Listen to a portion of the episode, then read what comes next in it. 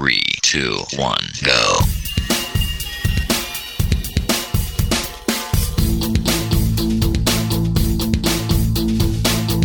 Enredando, la informática que se escucha.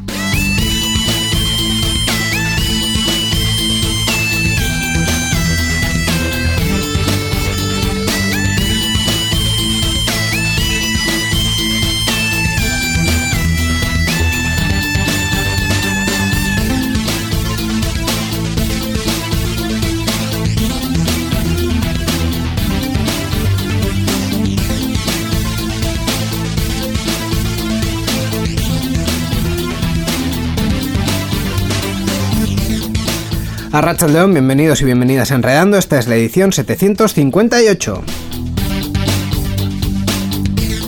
Qué ilusión, Miquel. En este programa se me oye bien. Estoy aquí en el estudio con vosotros. Y en verano, que ya estamos en verano, en verano, ya llegó el verano. Hola, ¿qué tal, Íñigo Sendino? Ay, sí, es verdad. Estamos, en verano. Oficialmente en verano. Ya oficialmente en verano, el verano ya llegó. sí, sí, no, con la ola de calor a mí ya se me ha ido. Eh. Bueno, la ola de calor ya, ya ha pasado. La ola de calor. Ya, vendrá otra. Los, 39 grados de fiebre. O sea, es horrible cuando fuera en la calle hace la misma temperatura que en tu cuerpo. Es terror. Es muy, muy, malo, muy malo. Sí. Muy mal todo. Eh, pues efectivamente, una edición de Enredando en la que recuperamos un poco la normalidad. Eh, yo ya estoy bien, eh, la vida continúa. La vida sigue igual. Vamos a intentar, que lo vamos a conseguir, tener a Borja para que nos comente las noticias. Vamos a hacer un programa de secciones habitual, canónico, con nuestros podcasts, con nuestros videojuegos. es el verano donde estamos aquí, en el hemisferio sur, y ahora al contrario, a ponerse el abrigo. Ah, sí, eso, eso es verdad. bueno, no sé si tenemos mucho oyente del hemisferio sur. Bueno, alguno, habrá por ahí, alguno, habrá por, por, la parte de, Sudamérica y en, eso. En cualquier caso, mm, eh, estéis con el bañador o estéis con el abrigo, eh, eh, de esta edición de Enredando podéis esperar pues lo habitual, es decir, las secciones habituales y una hora de contenido sobre tecnología que vamos a empezar ya mismo eh, penúltimo programa de la temporada, por cierto. Así, que eh, estamos ahí un poco viendo qué podemos hacer para el último programa de la temporada. Si hay sorpresa, bien. Y si no, pues, pues, pues tendremos a los de siempre. pues sí, así es. Estupendamente. Dicho esto, pues vamos a empezar ya, vamos a ponernos en marcha y vamos con todas las secciones y con todos los contenidos de este Enredando 758. Adelante. Participa con nosotros en Enredando. Envía tus mensajes al email oyentes@enredando.net o a través de nuestra página web en www.enredando.net. También estamos en Twitter, sigue al usuario Enredadores. Esperamos tus comentarios.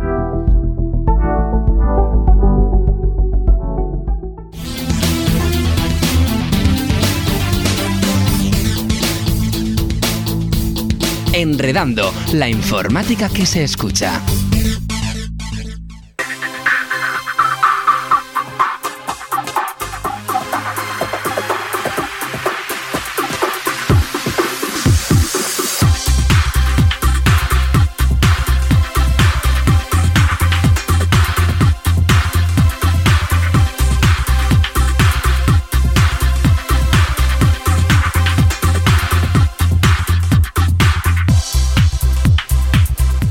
Y vamos ya con la primera de las secciones de esta edición de Enredando. 758. Eh, que oficialmente, Gaiska, te anuncio, te aviso, te anuncio, como decía Paulina Rubio, Shakira, no me acuerdo, eh, que va a ser la sección de Rodinger. Es decir, no sabemos realmente a este momento de estas alturas de la grabación, no sabemos si va a ser la última de la temporada o no.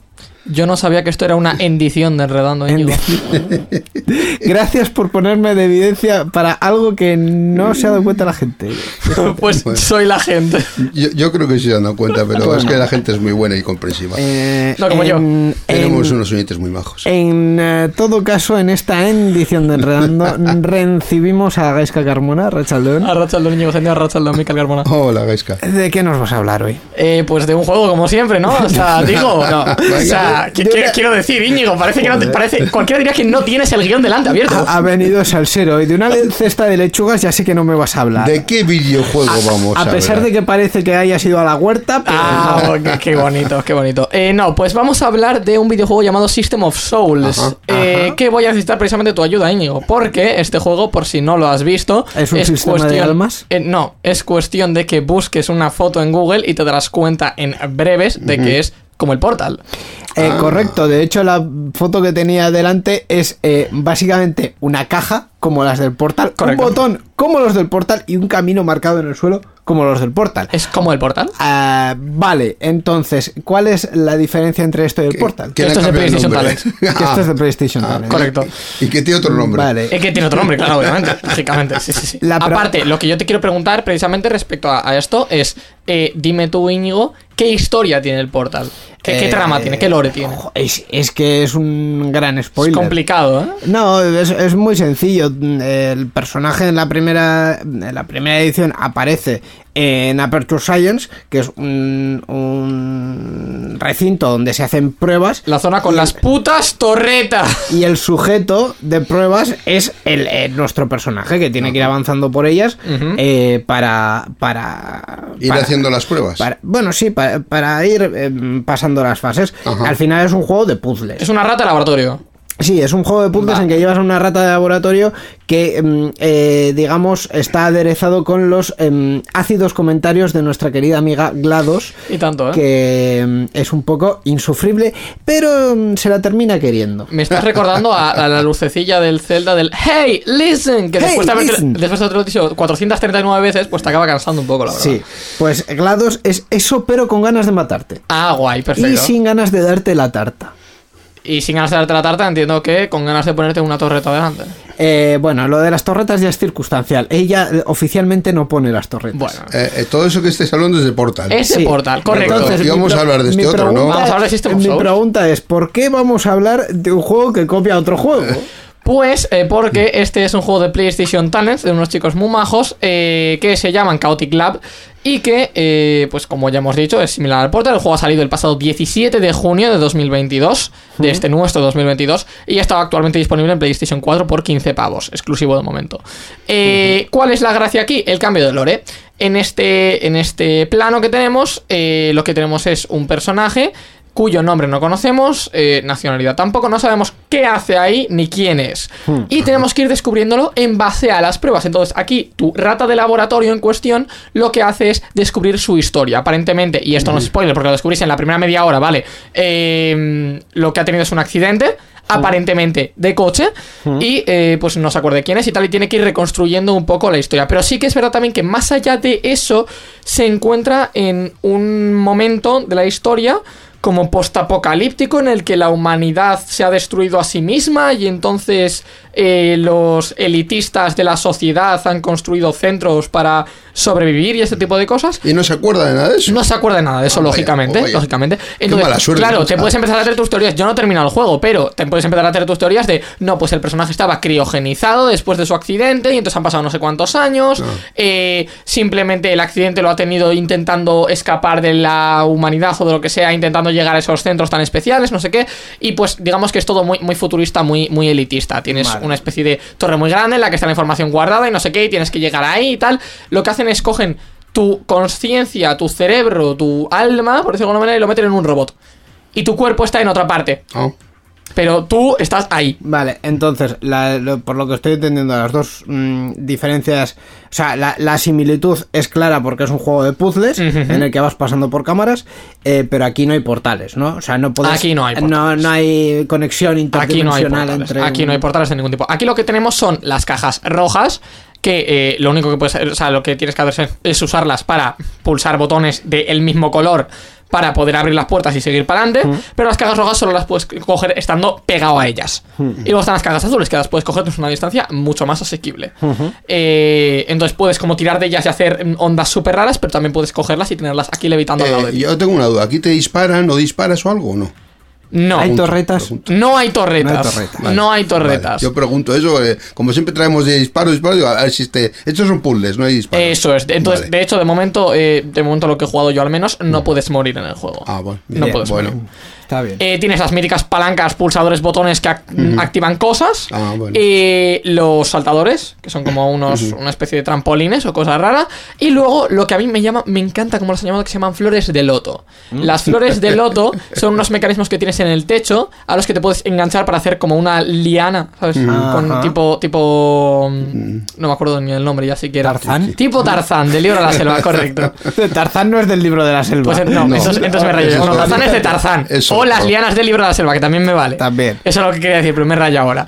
No, eh, pues la- las llaman flores de loto. ¿Por qué? Porque tienen así un tipo de forma de flor abierta, precisamente es como un capullo cerrado y luego se abre y tiene dentro como una especie de energía a la que te puedes enganchar. Que se usan para, pues, moverse por el entorno. Y honestamente, me raya mucho una cosa muy básica. Y es que el, el juego está bien optimizado, está todo guay, pero la colisión entre objetos es un poco. Uf. Eh, eso a las contras. Sí, claro. es- pero es la cuestión es que tengo que ponerlo. No, pero la cuestión es que tengo que ponerlo sobre la mesa en plan Ajá, a la vez. vale. Entonces, eh, la, la colisión entre objetos es un poco. Uf, porque es comprensible, que es complicado hacer ese- esa cuestión, porque tú cuando coges una caja se te queda levitando al lado de ti. Entonces tú dirás, vale, está aquí, pero es que está en un entorno 3D. Entonces, si yo me voy hacia una pared, imagínate yo me pego a una pared, claro, yo puedo pegarme a la pared, pero la caja está levitando, no está enganchada a mí, entonces la caja no puede atravesar la pared. Por tanto, lo que hace es como desengancharse de mí, caerse al suelo, eh, coger formas raras, es un poco extraño. Oh. Y luego a la hora de las físicas de las cajas, por ejemplo, eh, tipo si la dejas caer y cae sobre uno de sus bordes, por gravedad obviamente, tiene que ponerse sobre el lado plano más cercano posible. Sí, sí. Física, pues tarda un poco en hacerlo. Entonces eso puede dar a confusión o tal. Pero dices tú, buah, entonces podría ser complicado el tema de la movilidad y no sé qué, pues las flores del loto están hechas genial. O sea, no las podrían haber hecho mejor. El tema de las físicas de balancearse, no sé qué, los ángulos que haces, eh, todo, todo, digamos, la, para- la parábola en velocidades, no sé qué, está hecho todo perfecto. Cosa que no entiendo. Bueno. En fin, partes positivas y negativas. Eh, tengo que decirlo, lo de que la historia se vaya aprendiendo en base al gameplay es algo que hemos visto en muchos juegos, sí, pero es algo que no hemos visto en este tipo de juego. Es decir, eh, es un juego de puzzles, no es una aventura narrativa, eh, no es una historia de acción de aventura. En un juego de puzzles, hacerlo de esta manera, el tema de que la historia tenga tanto trasfondo y verdaderamente tenga tanta relevancia sobre las acciones que estás tomando y que aún así no tengas ni puta idea de cuál es la historia y tengas que ir descubriéndola a cachos, no es nada común. Eh, al menos no, no en este tipo de juego.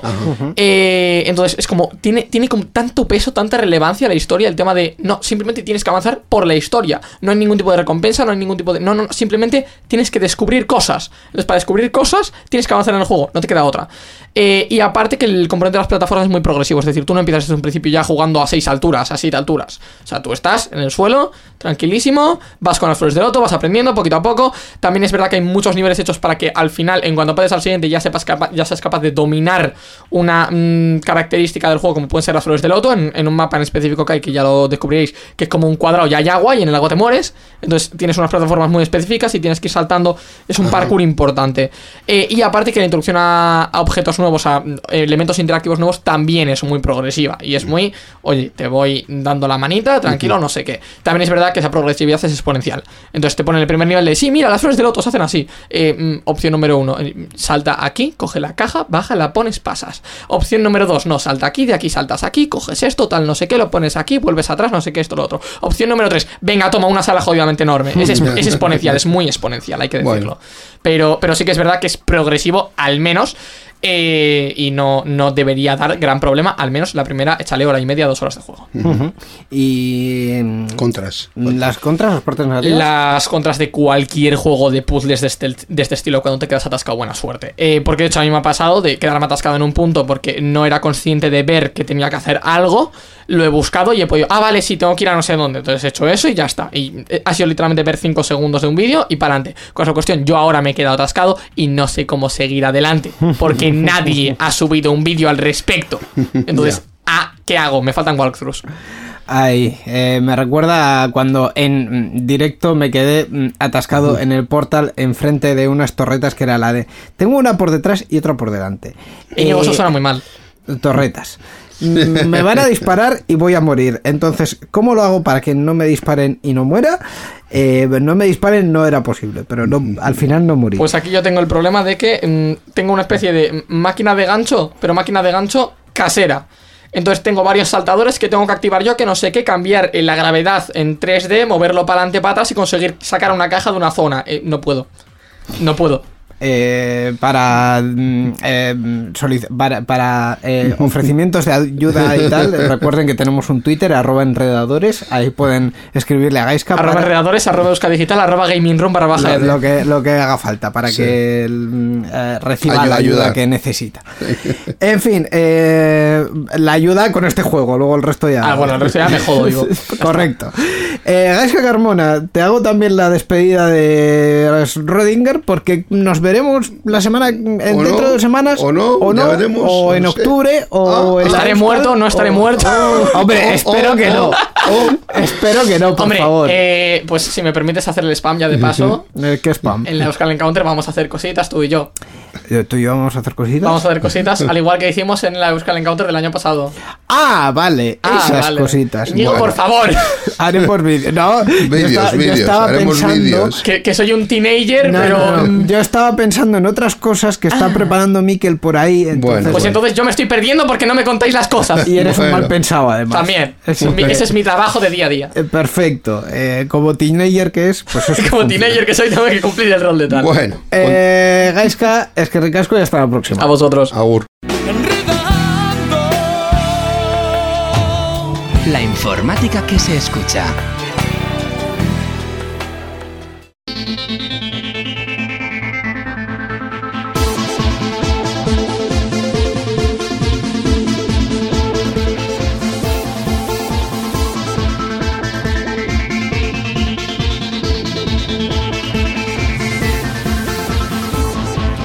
Pues vamos ya con esta sintonía y con esta sección que, como Miquel nos va a presentar perfectamente, es. Mundo Podcast. Efectivamente, donde hablamos de podcasting y os recomendamos otros eh, programas de otras temáticas para que podáis ampliar vuestro repertorio. Esta, la penúltima sección de esta temporada, eh, la temporada que viene, ¿qué habrá? ¿Qué pasará? Eh, pues entre otros le tendremos que preguntar al, al- al autor de esta sección, que es eh, Roberto de Orbita protagonista, Arrancha el protagonista. Arracha León, buenas. Bueno, No sé, vamos, eh, yo tan- vamos firmando tu renovación. Hay muchos podcasts, pero no tengo tantas orejas. Hola, Roberto. Me Hola. parece que lo vamos a tener complicado. ¿eh? Le, Bueno, vamos a, bueno. le vamos a tener que duplicar el sueldo. Sí, sí. Bueno, Dos bueno. por cero. Eh, En fin. pero bueno, yo hoy vengo a hablaros de, de un podcast, Miquel Íñigo. El podcast que os traigo hoy contiene información confidencial solo para vosotros Clasificada. y se autodestruirá en 5, 4, 3. Bueno, eh, no, no, no se va a auto- Pero seguro que habéis pillado la, la referencia, ¿no? Por Hombre, supuesto, por hombre. favor. Yo creo que vamos a hablar de alguien que apaga bombas o algo así. Alguien, alguien que, Que, que está. tiene una misión más que difícil incluso. Muy, muy, muy difícil. Más que difícil. Bueno, de hecho, hace poco tuvimos por aquí un podcast dedicado a, a un, a un millonario, ¿no? y Pues hoy tanto. traemos un podcast dedicado a. A otro actor. millonario. También, también. También millonario. Hoy vamos a hablar de el podcast Tom Cruising. O Cruising, ¿no? ¿Cómo Tom se diría? Cruising. Haciendo el Tom Cruise. Más o menos, sí. Entre los árboles, quizá. Tom Cruiseando. Tom Cruiseando. Oye, todo, yo toda la vida le había nombrado que llamado un Tom Cruise y luego me enteré que era Tom Cruise. Es Tom Cruise. Real, Bueno, o sea, bien pero es que luego resulta que alguien dice es que eh, vamos a hablar de Tom Cruise que está en Cruising no sé qué digo joder si es el mismo apellido y lo pronuncian distinto en, en la misma frase Bueno, la, la pronunciación inglesa en castellano, eso- esto, es, esto es un debate aparte en el que no vamos a entrar, tú Vale, llámale vale. como quieras. bien Eh, pero mm, vamos a hablar del, del podcast. Vamos, vamos a hablar de Tom Cruising. Y este podcast eh, lo llevan Beñat Turbe y Randy Mex. Hombre, hombre. Hombre, No, no, hombre, no son de la amigos iglesia. de Íñigo, como vemos. Sí, un- uno de ellos viejo conocido. ¿eh? pero no, no son esos dos de la iglesia de Cienciología y nada de eso ¿o sí Bueno, tiene su cosa, tiene su cosa. bueno bueno Tiene su cosa. no sí digo por Tom, por Tom Cruise digo yo oye que está metido ahí a, a, a- Si a Tom tope. Cruise se lo pide, ellos se meten en la iglesia que haga falta. Pero no, Beñat, eh, bueno, pues es eh, director de cine, podríamos decir, entre Ajá. otras muchas cosas. Es guionista, redactor en ITV. Ujú. Eh, nada, está en varios programas y es cómico de stand-up, etcétera. O sea, eh, tiene, eh, es- tiene un currículum más que sobrado para hacer un programa sobre Tom Cruise. Amplio, amplio. Eh, Y luego tenemos a Randy Mex, que según él mismo hace chistes malos en Temblad, Temblad Malditos, ¿no? Sí, Este, este podcast sí que le conoce Íñigo. sí. Analiza cortos de Looney Tunes en, en una cuenta de Chronology, ¿no? Una Sí. cuenta de Twitter. Así que bueno, entre los dos están más que sobradamente preparados para analizar la figura de nuestro protagonista de, de hoy. Pero digo yo, eh, primero, ¿cuánto llevan? Porque eh, quiero decir, la filmografía de Tom Cruise eh, tiene que ser, a pesar de que sea prolífica, será limitada. O sea, ¿cuántos episodios llevan? Pues mira, llevan desde el 1 de 5 de 2019, o sea, 1 de mayo, ¿no? Sí. si no me equivoco.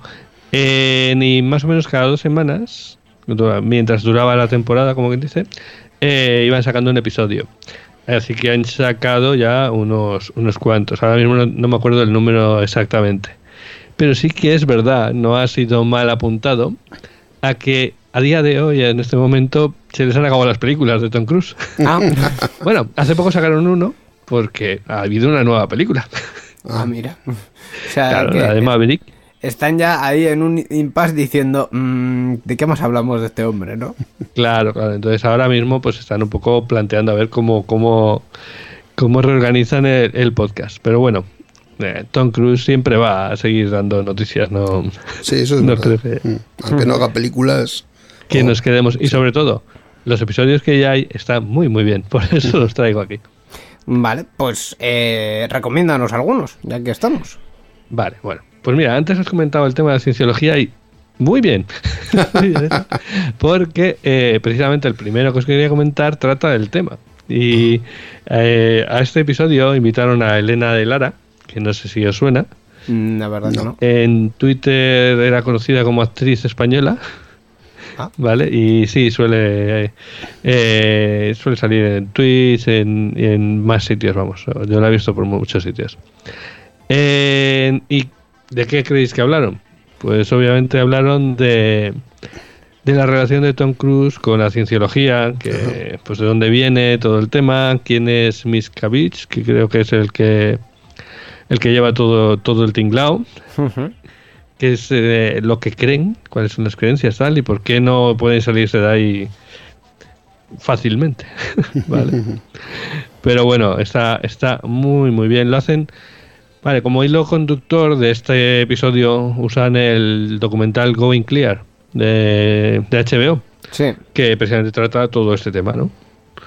Eh, todo el tema de la iglesia, de dónde ha venido, etcétera, y la relación de Tom Cruise con la iglesia, que obviamente, básicamente Tom Cruise es como, iba a decir una piedra angular, pero no es exactamente, es como la polilla que brilla más de la iglesia. Una, sí, una especie de, agente publicitario de la iglesia, más, o- más o Sí, menos. sí, Le da sí, un- sí. mucha Tal, publicidad. tal y como lo cuentan en el episodio, Sí.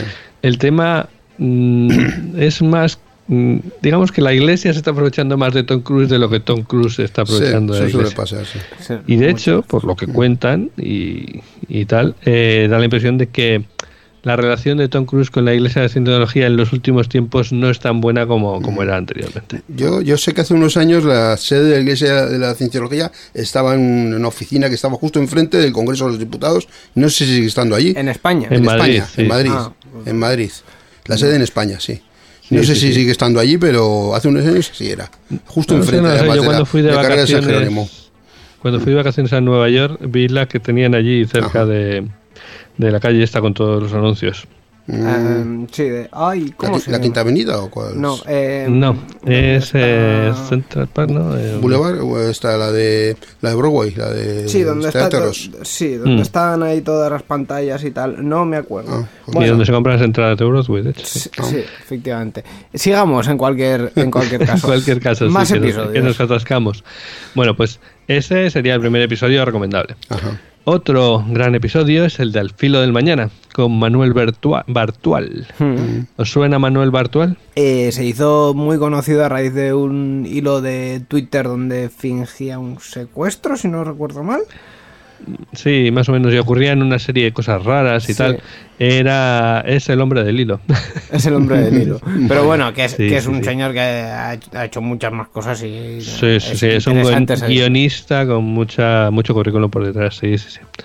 Eh, y precisamente eh, en este episodio están muy, muy dentro del, del episodio porque Manuel llega al episodio con una pistola y dice que esta es la vez, eh, no me acuerdo, 2000 o así que, que empieza el episodio porque siempre acaban llegando a un punto en el que el episodio pues eh, se pierde, se, se, se, se, se van del tema o, o lo que sea, y entonces tiene que, que pegarse un tiro para volver a reiniciar el, el día.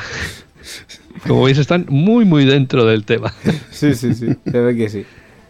Pues sí, entonces en este episodio pues hablan sobre esta película, La fila del mañana, que es la típica película de, de bucles temporales, Eh, pero que a mí, a mí me encanta personalmente. Y hablan también, por ejemplo, de otras películas eh, parecidas como El feliz día de tu muerte y, y similar. ¿Y alguno más que destaques? Bueno, sí, sí, sí. Os voy a destacar uno último porque dedicaron un episodio a la película de Magnolia, no sé si la habéis visto. No, yo no. No.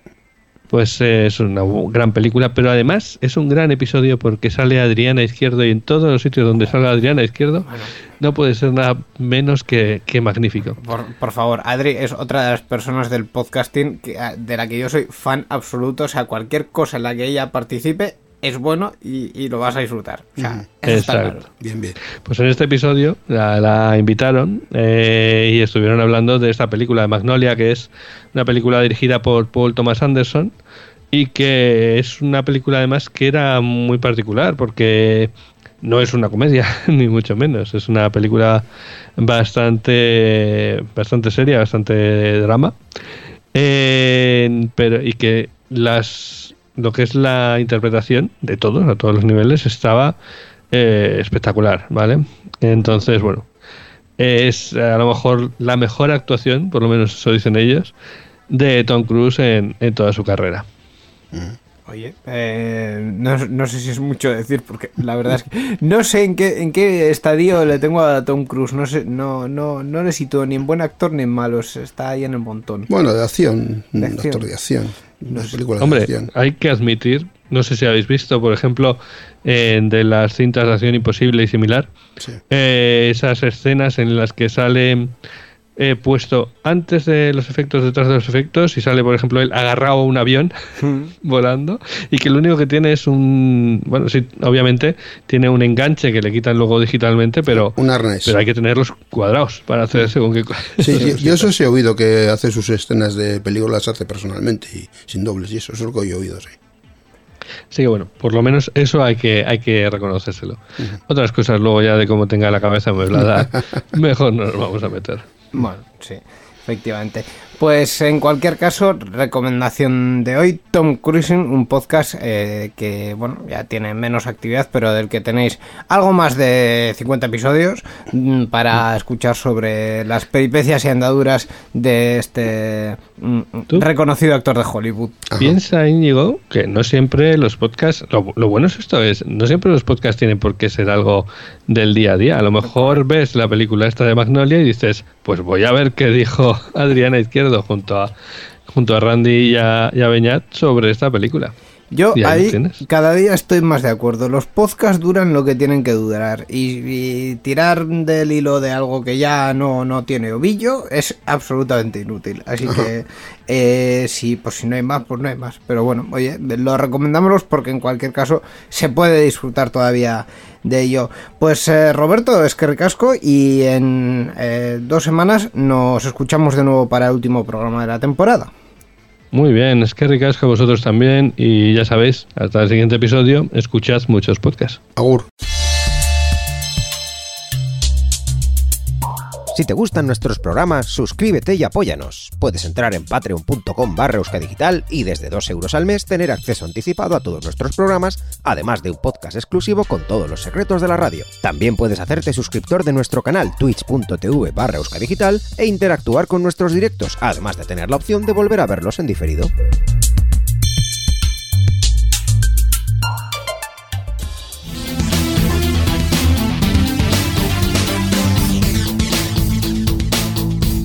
Enredando, la informática que se escucha.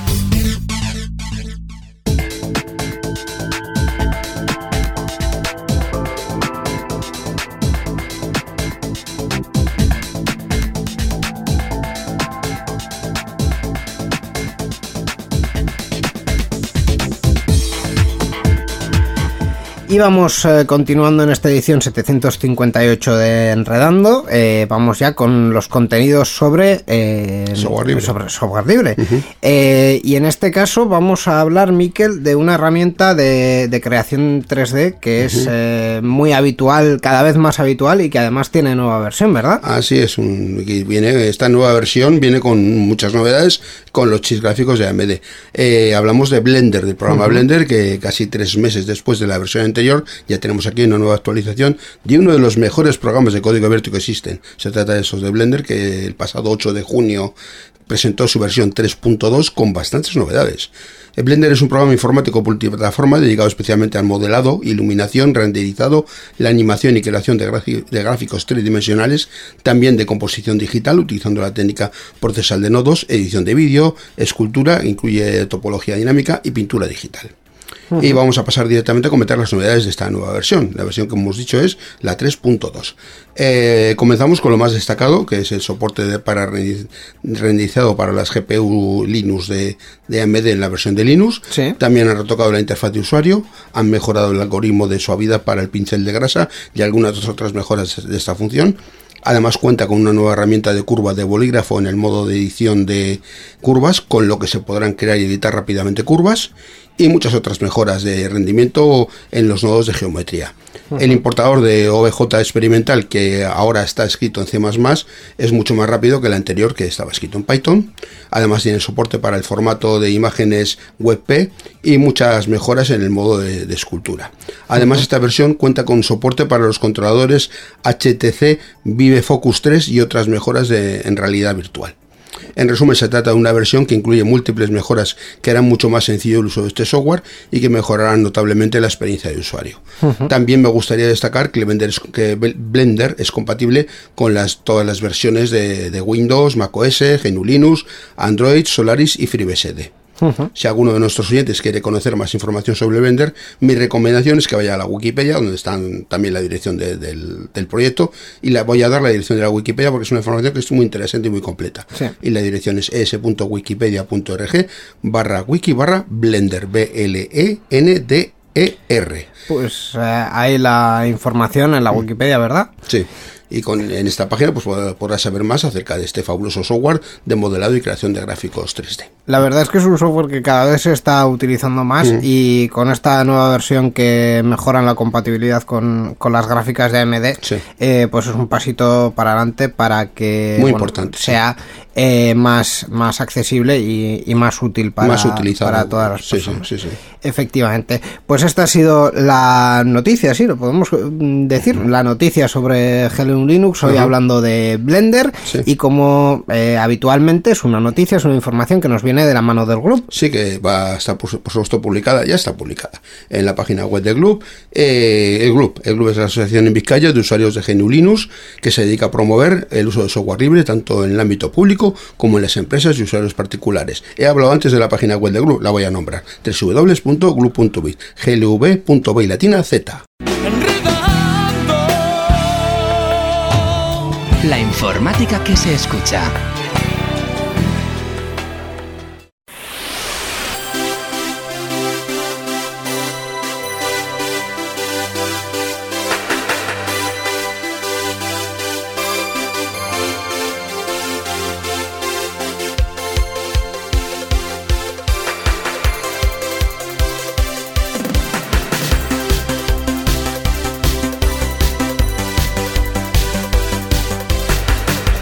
Y continuamos en este penúltimo programa de la temporada de Ya queda poquito, ya queda poquito. Ya nos queda, nos queda poco. De hecho, lo que sí podemos asegurar es que esta es la penúltima sección eh, de noticias que vamos a hacer Sí. en, esta temporada y que vamos a hacer con Borja, porque él sí que no falla en ningún programa. Bueno, en ninguno, en ninguno. Eh, bueno. En un par de los de atrás hemos tenido aquí el- el- la La- ayuda de de Iñaki Lázaro que nos ha venido muy es, bien, por es cierto. cierto. La sección sí. Ah, mira, fíjate, no me acordaba de eso. La sección no falla, el, Sí. el- el comentarista a veces. El comentarista a veces hay que, tiene que descansar, pero ya viene ya recuperado y aquí lo tenemos. Borja Arbosa, Rachaldeón. Arracha León, muchachos, un placer estar aquí de vuelta. ¿Qué, Hola, Borja. ¿Qué tal? ¿Cómo, ¿Cómo te ha sentado la paternidad? Hombre, sentarme me ha sentado muy bien. Yo ahora mismo estoy sentado, así que perfecto. Estupendo. Una, una- una alegría, una alegría. Eso es, mientras estemos sentados, todo bien. Efectivamente. Pues eh, vamos a lo que hemos venido. Vamos a hablar de la actualidad Ajá. tecnológica y vamos a empezar hablando eh, de criptomonedas. Y de tarjetas gráficas. Y de tarjetas gráficas. Más de tarjetas gráficas Sí. que de criptomonedas, porque yo dije que en este Ah. programa no se hablaba de criptomonedas. Pero bueno, entonces estamos hablando del tema es tar- tarjetas gráficas. Efectivamente, porque eh, cuando las barbas de tu vecino veas cortar, empieza tus gráficas a vender. No, no rima. No rima, pero, bueno, pero es- es A subastar, quizás. A subastar, mira. Eh, si ha visto, el que sabe. está, ahí está, ahí está bien. rápido. Miquel, cuéntanos. Pues nada, pues los mineros de criptomonedas han empezado a subastar en masa sus tarjetas gráficas tras la bruta caída del valor de esta clase de activos en los últimos meses. El buen momento de las criptomonedas en la mayor parte de 2021 alimentó el proceso de minado y por extensión la compra de tarjetas gráficas que subieron de precio ante una mayor demanda eh, y sus niveles de existencia llegaron a flaquear por momentos. O sea, que ibas a por una gráfica y no, y no tenías. O a unos precios que no eran normales. Mm, Que no eran normales. La tendencia bajista lleva instalada en criptomonedas como el Bitcoin y el Ether- Ethereum desde noviembre de 2021 tras protagonizar un rally que les alzó hasta máximos históricos. Sin embargo, en lo que va de año han perdido más de la mitad de su valor. Y este fuerte retroceso pues, de las criptomonedas ha arrastrado a las tarjetas gráficas que los mineros emplean por su potencia y capacidad para realizar cálculos complejos. Vamos, que la están vendiendo a, a- a- mansalva. Sí, no, no solo ha arrastrado el mercado de las tarjetas gráficas, también a la economía mun- mundial en general. En general, sí. porque mm, eh, si alguien tiene alguna inversión habrá visto caer sus activos, pero, pero en Peor sí. que cuando empezó la guerra de Ucrania, o sea, yo no entiendo nada. Eh, dicho esto, es buen momento otra vez para comprar tarjetas gráficas. y criptomonedas. Sí, tan como baratas. diría ese famoso político y banquero español, es el mercado, amigo. Pues el mercado en su momento dijo que comprar eso y ponerse a minar criptomoneda era hiper rentable y ahora que ya ha dejado de ser tanto la moneda como el proceso de producción, digámoslo así, Sí. pues claro, pues hay que, hay que desprenderse de ellas. La pregunta es, ¿quién las comprará y a qué Ah, precio? eh, baratas y, y comprar siempre hay. Si bajas el precio lo suficiente, al final siempre que las compra. Mu- mucha gente y baratas, Eh, seguramente. el tema es lo que van a perder los que las compraron caras. Claro, Han, la- han desaconsejado, de hecho, por ahí su compra, ¿eh? Si ves por ahí subastado y tal, han desaconsejado su compra. No sé hasta qué punto el uso Mm. masivo, supongo que supondrá la minería de esas tarjetas gráficas, Las- hace disminuir su valor, sobre todo por el tema de su vida útil. Hasta qué Sí, punto sí, las ha es. lastrado. Sí, sí, sí. Ahí has dado con una de las claves, que las, las tarjetas gráficas que se utilizan para esto suelen terminar bastante hechas caquita. Sí. Eh, pero bueno, si es, es también un poco eh, arriesgarse, ¿no? Si, si el precio em, de segunda mano sale muy rentable, pues puedes arriesgarte y que te salga mal o arriesgarte y que te salga bien. Sí, pero, pero en todo caso que tengas que, que arriesgar poco dinero, nunca mejor Sí, dicho. sí, sí, lo menos posible. Sí. También hay que decir, aunque yo no soy un entendido en la materia, pero según tengo entendido que las criptomonedas a más se minaban, menos, pro- menos eh, facilidad había para, al igual que ocurre con la minería en general, que los primeros minerales se encuentran del suelo y los siguientes hay que empezar a, a A- volarlo con dinamita. Entonces eh, había un número limitado de criptomoneda y a medida que pasaba el tiempo pues eran más difíciles de minar y por tanto sí, re- sí. requerían cálculos Sí, más y más y sí, más sí. complejos y por lo tanto un mayor consumo de energía o de Eh, potencia. has yo creo que has puesto el dedo en la llaga ahí con el tema de la energía, porque el precio de la luz yo creo que ha sido también otro de los condicionantes de esta, de esta caída, ¿no? Claro. Porque minar al precio que se ha puesto la luz, pues igual ya no es tan rentable. Claro, al final todo suma, ¿no? Sí. Eh, por un lado, eh, la- el precio del de la materia en sí, que, que el valor ha caído y que cada día es más caro producirlo. Sí. Entonces, mm, no, eh, cada día salen menos a cuenta y al final de, de todo aquello viene, viene esta, esta caída, ¿no? Esta, es- esta Bueno, pensemos en la parte positiva, que por lo menos para las personas que nos dedicamos a tema videojuegos, informática y demás, y que al final eso ha lastrado mucho el tanto la disponibilidad como el precio. Recordemos, por ejemplo, videoconsolas como la PlayStation 5 que han tenido un montón de problemas de stock y Sí, de ventas, sí, sí. entre otras otras. Creo que la Steam Deck se encontraba en una situación similar precisamente por la falta de, de- de crisis de componentes, semiconductores. Bueno, va un poquito todo por ahí.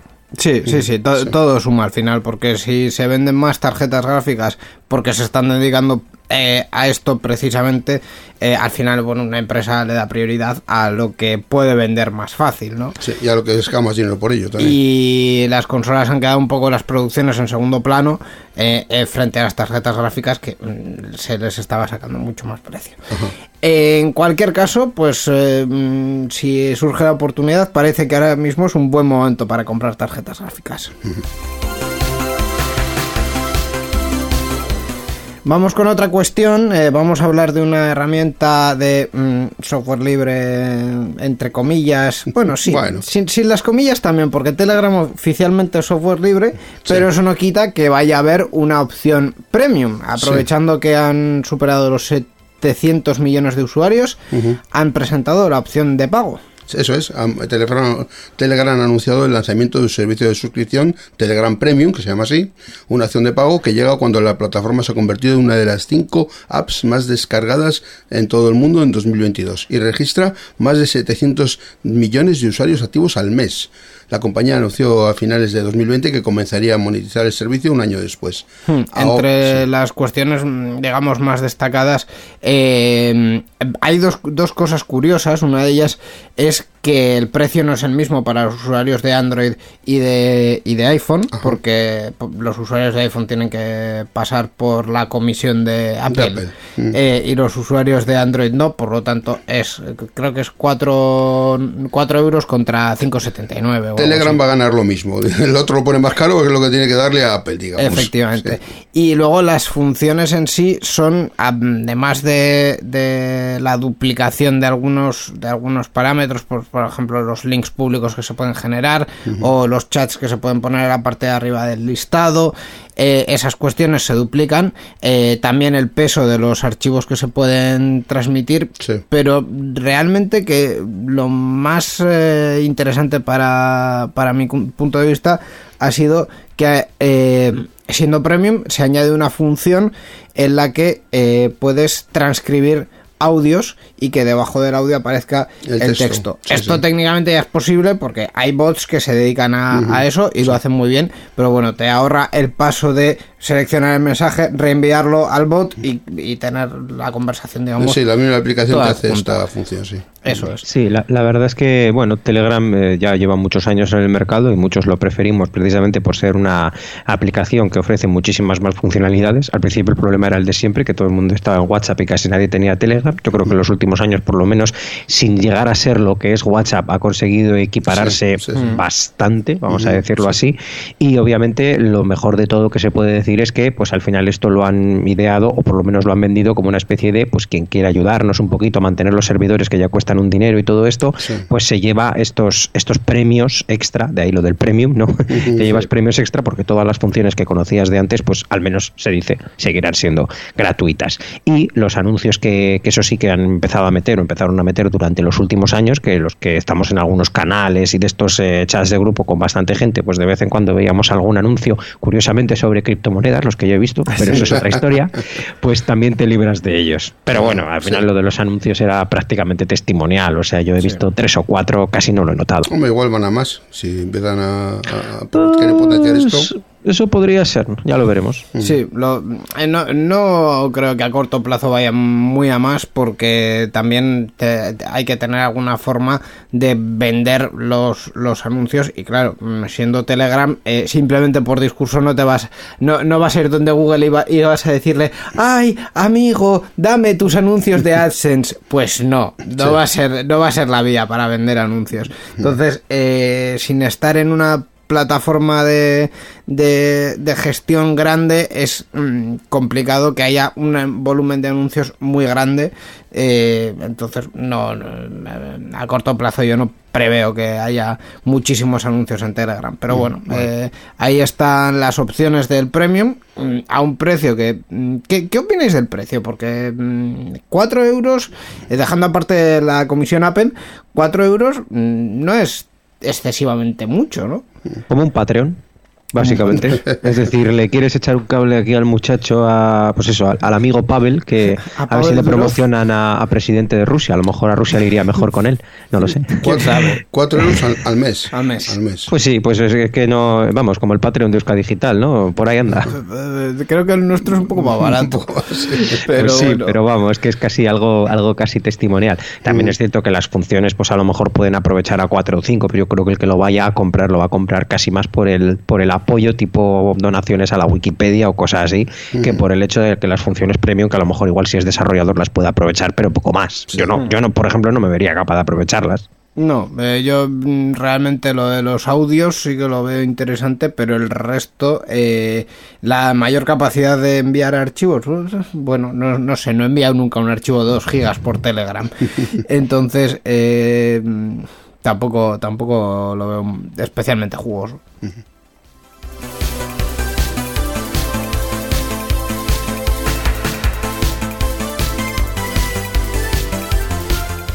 Y vamos a continuar esta vez hablando de ciberseguridad eh, por un dato que hemos leído estos últimos días eh, en, un, en un informe que, eh, que dice que el 66% de los padres no sabe si su hijo ha sido víctima de algún eh, ciberataque. Un informe de Panda Security. por Sí, cierto. sí, sí.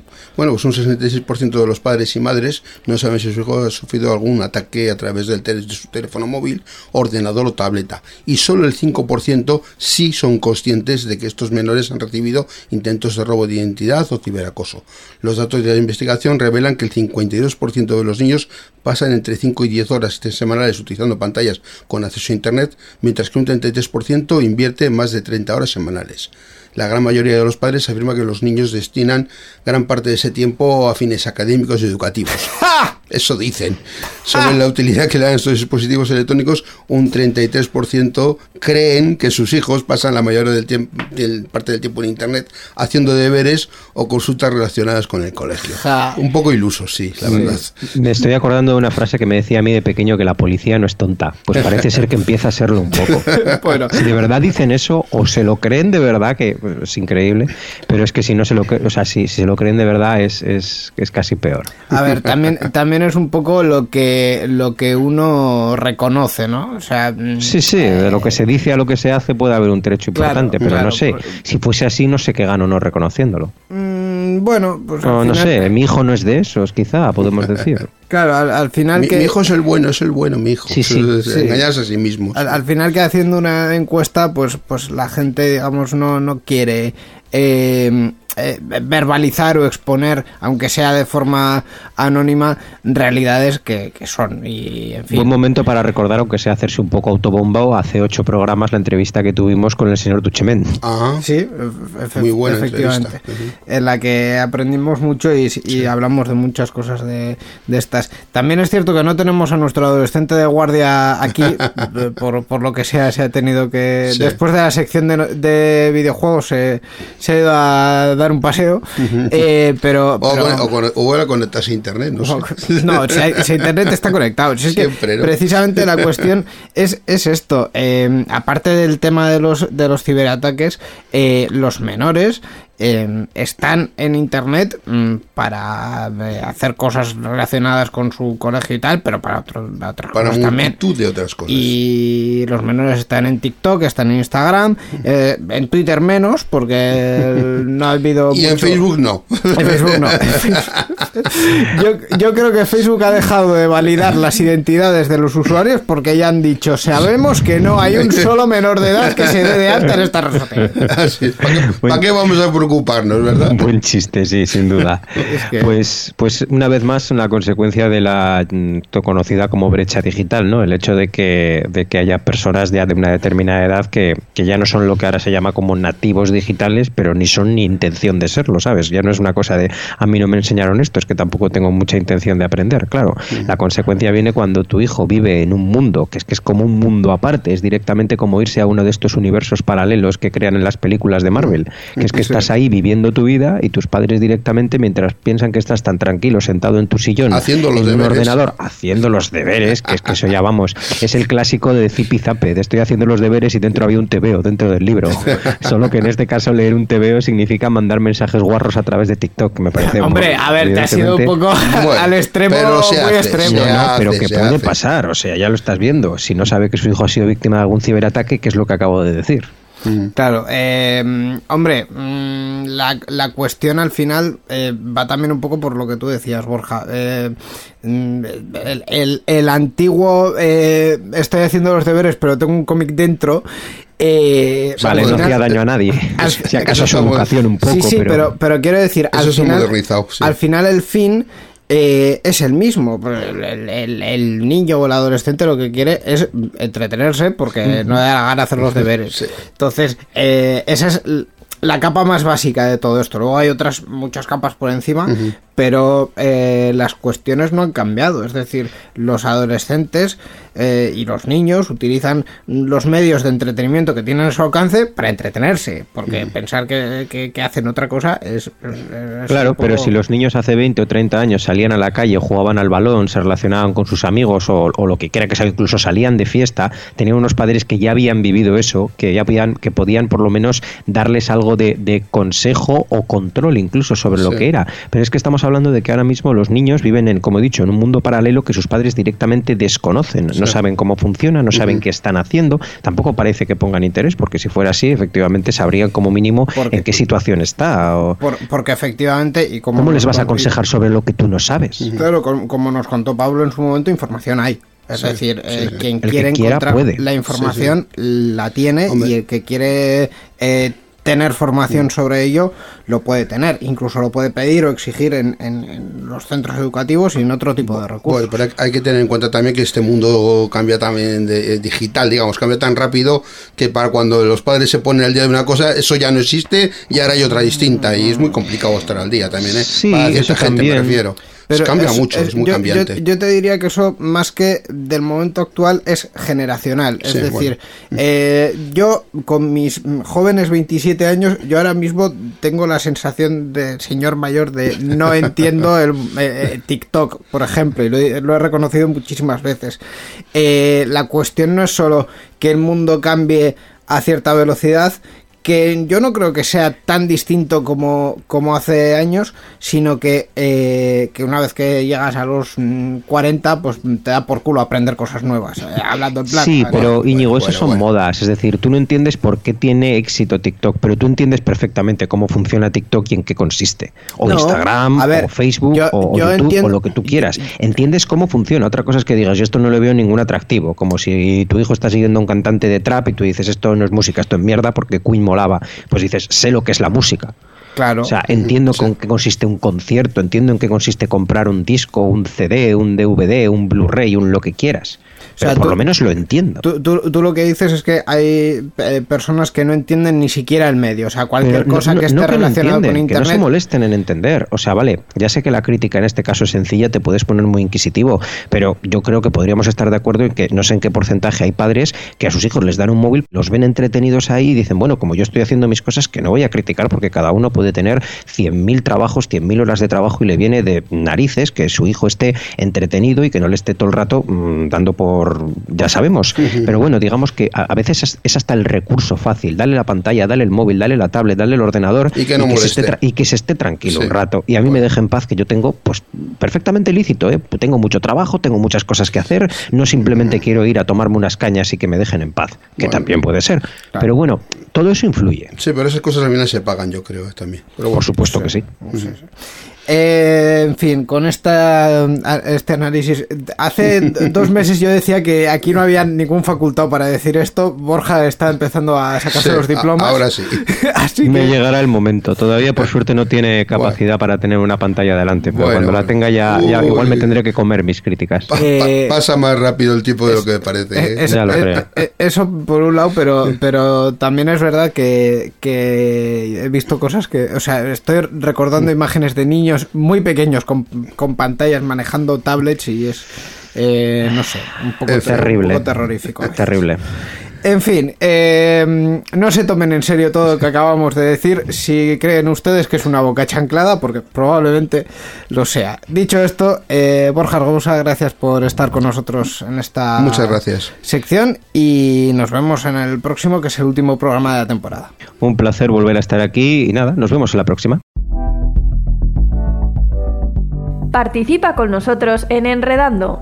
Envía tus mensajes al email oyentes@enredando.net o a través de nuestra página web en www.enredando.net. También estamos en Twitter. Sigue al usuario Enredadores. Esperamos tus comentarios.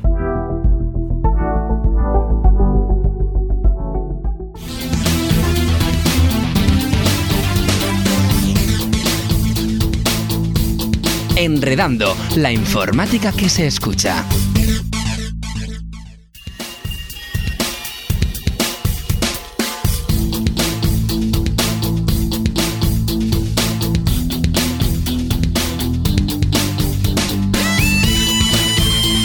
Pues hasta aquí ha llegado esta edición 758 de Enredando, edición básicamente de Schrödinger, es decir, no sabemos si eh, eh, todo lo que hemos dicho de que es la penúltima o la última o no, o sí o no, Sí, no sabemos. Ya, se- todo ya se verá, ya se verá. Estamos concretando, es decir, es- dicho claramente, estamos buscando una entrevista para el último programa de la temporada. Si esa entrevista ocurre, perfecto. Si esa entrevista no ocurre, pues tendréis a los pesados de siempre Bueno.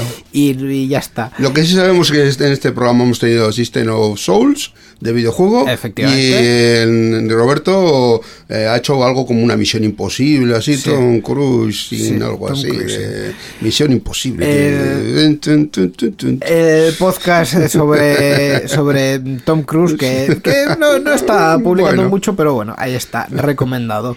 Eh, nos vamos a ir ya eh, con todo lo que ya hemos comentado. Lo único que nos queda es hablar del track, de la música creada por ordenador que tenemos ya eh, de fondo. Es en este caso del evento Sunrise de 2011 que se celebró en Luton, en Reino Unido.